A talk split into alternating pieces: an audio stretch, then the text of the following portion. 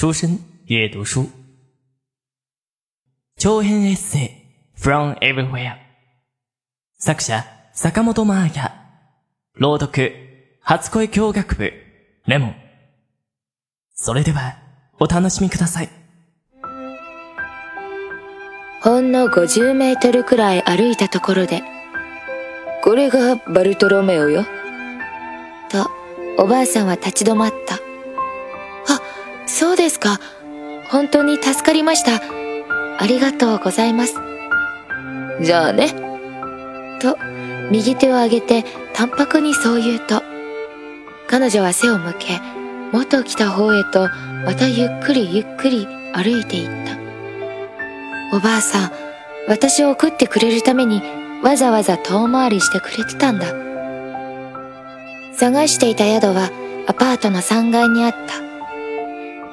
ジリリリリリリンと呼び鈴を鳴らすとどうぞ上がってきてくださいとのんびりした声で女性が言った日本語だったオーナーのジャンカルロさんとカオリさんご夫婦は同じ建物の別の階に住んでいるとのこと。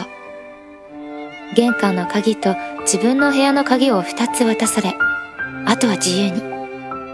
朝食を運んできてくれる時だけ顔を合わせるようだ。広々とした室内は清潔で、環境も静かで、女の子好みの可愛いインテリアのお部屋も良い感じ。ゲストルームは二つあり、もう一つの部屋には日本から来ているアスミちゃんという女の子が一人で泊まっていた。彼女は明日の朝ここをチェックアウトして、その後はイタリア語学校の短期留学のため寮に入るのだそうだ。アスミちゃんとは一緒に近くのバールまでコーヒーを飲みに行き、宿に戻ってからも共用スペースのキッチンで夜遅くまでおしゃべりをした。彼女、なんと地方のラジオ局の AD をしていたんだって。私も何度かプロモーションで行ったことのある曲だ。私の仕事を芸能か音楽関係？と言い当てたので、やっぱりどこかで会っていたのかと思ったら、私がずっと担当してた番組の DJ さんに雰囲気がすごい似てて。だから最初に見た時からこの人芸能関係の人だろうと思ってましたよ。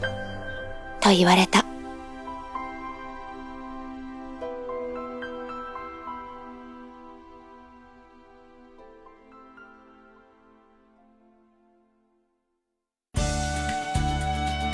您现在收听到的声音来自于出生日语。想了解更多日本资讯，学习日语知识，欢迎关注。微信公众号及新浪微博，出生日语。